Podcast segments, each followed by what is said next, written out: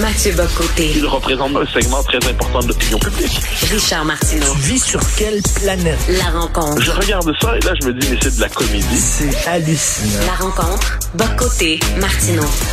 Alors, euh, le gros problème dans le système de santé, Mathieu, ce sont les costumes d'infirmières sexy.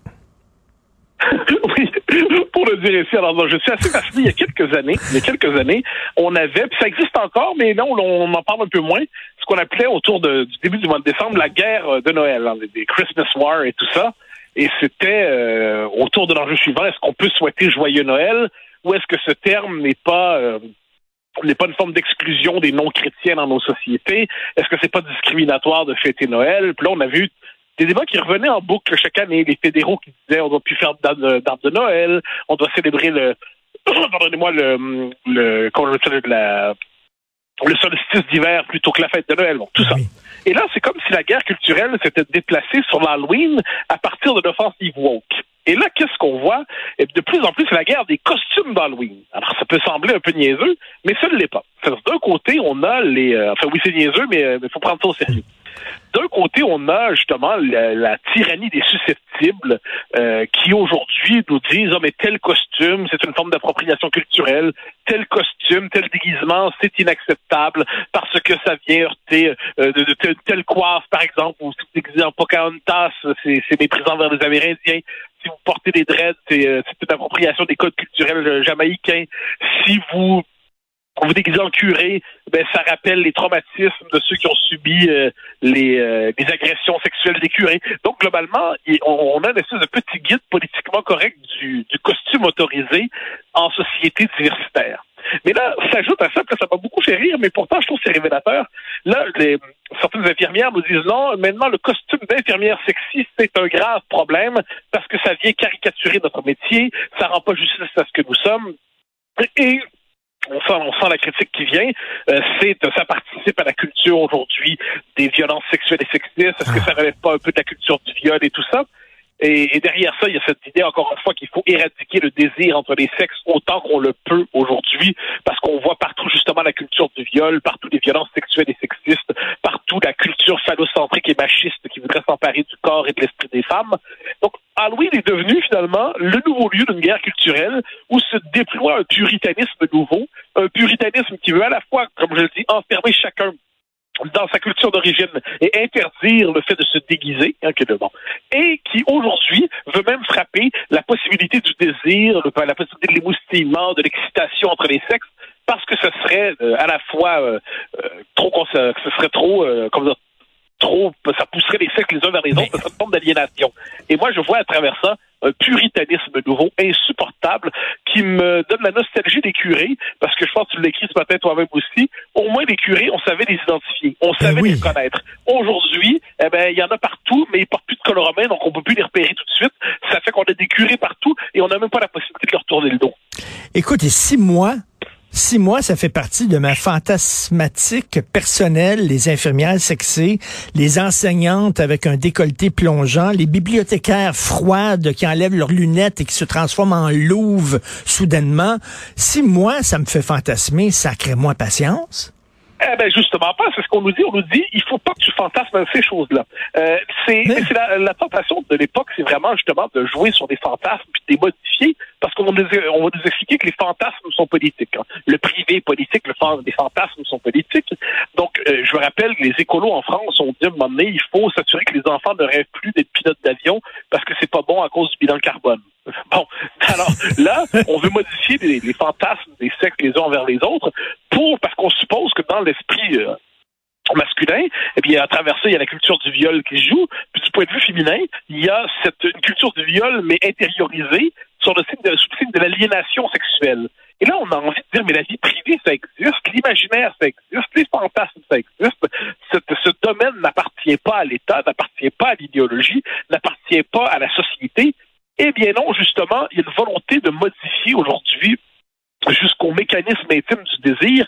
Je me souviens au moment euh, des affaires de, de- à partir de 2020, quand il y a eu la, la charge woke a commencé, euh, certains disaient il faut modifier les représentations du désir féminin et masculin dans les films pour qu'ils soient plus égalitaires et plus transparents et plus démocratiques. Donc, c'est l'Halloween devient c'est une fête. Normalement, on devrait, on devrait s'occuper d'autres sujets. Mais l'Halloween devient un lieu de colonisation Mmh. idéologique par le wokisme dans notre culture et d'une volonté de modifier justement les rapports entre les sexes de ce point de vue pour effacer la possibilité du désir, pour avoir une société froide, une société transparente, une société aseptisée, une société qui n'aura plus la possibilité justement que où les sexes n'auront plus la possibilité de se rencontrer. Puis en dernière instance, tout le monde va se replier vers le porno, qui est euh, qui est évidemment le lieu vers lequel se réfugie l'imaginaire dans sa forme la plus trash et la plus caricaturale lorsqu'elle ne peut plus s'exprimer dans la dans la vie réelle. Mais c'est une société aussi qui surinterprète tout. Et parfois, Ah oui. euh, Freud disait, hein, parfois un cigare, ce n'est qu'un cigare. Des fois, ce n'est pas un symbole phallique, ce n'est pas un pénis. Sometimes a cigar is just a cigar. Là, tout devient soudainement euh, susceptible d'être interprété, devenir un signe social. Ben, ben, absolument. Mais tout est surinterprété avec un esprit sérieux exceptionnel en même temps. Donc, d'un côté, tout est, en fait, tout est interprété à partir de l'obsession idéologique des uns et des autres. Et ensuite, ensuite, euh, c'est par exemple, euh, vous, portez, euh, vous portez un, je sais pas, un sombrero, j'en sais rien, euh, pour, dans- pour l'Halloween, on dit, ah, c'est bien la preuve que vous méprisez les Mexicains. Ah non, non, non, j'avais pas pensé. Mais ah, mais c'est parce que l'inconscient est là, donc c'est le- l'espace ouvert à l'interprétation abusive. Puis au même moment, c'est un esprit de sérieux qui, moi, me, me renverse. C'est-à-dire, les conquêtes de la, de, de la, de la modernité, les conquêtes de l'esprit libéral, c'était justement une forme de distance à soi. Le propre de l'esprit civilisé, c'est d'être toujours une forme de, distance à soi, de, de, d'esprit de moquerie, d'ironie et tout ça. Mais tout ça n'est plus permis et l'esprit de sérieux s'empare de nous et il faut toujours justement avoir la, la, la morale du curé le plus rétrograde qu'on pouvait imaginer autrefois. Donc ça, conjugué à la surinterprétation qui donne le pouvoir à tous les parados du monde d'imaginer d'une manière ou d'autre qu'on vient de les persécuter, eh bien, tout ça mis ensemble, ça fait, une, ça fait une société où on respire beaucoup moins. Ben Une société où on manque d'air en dernière instance. Une société qui, euh, jusqu'à dans l'intime, je l'ai dit, il y aurait toujours un signe, signification de ce qu'on fait d'une manière ou de l'autre qui doit être prise en charge par la société. Et- Et c'est une société qui croit plus à la vie privée, ça. Et Mathieu, il y a une essayiste française que j'adore qui s'appelle Annie Lebrun, que tu connais. Annie, Oui. Annie Lebrun a écrit un livre magnifique sur SAD qui s'appelle Soudain, un bloc d'abîme SAD, qui est un des meilleurs essais que j'ai lu dans ma vie. Mais elle a écrit un livre il y a quelques années qui s'intitule Trop de réalité. Et elle dit, on n'est plus capable de fantasmer, de rêver, de décoller du réel. On nous ramène toujours à la réalité, tout le temps. Euh, c'est un peu ça, là. On peut-tu l'empire avoir du fun? C'est l'empire du premier degré. Oui. C'est l'empire du premier degré. C'est, en fait, c'est le- à travers ça, ce que tu, tu disais très justement, il y a une surinterprétation.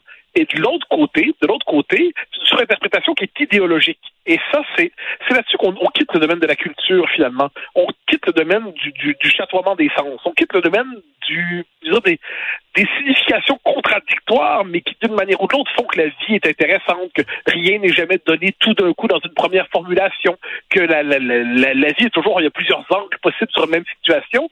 Et là, non. Et puis, j'ajouterais que le propre de la fête, qu'est-ce que c'est la fête dans une société? C'est la suspension du rôle où chacun est condamné à être lui-même. Et là, c'est le Ben carnaval. hein. Et là, et là on, on se déguise, on devient autre. C'est la Ben possibilité de se dédoubler.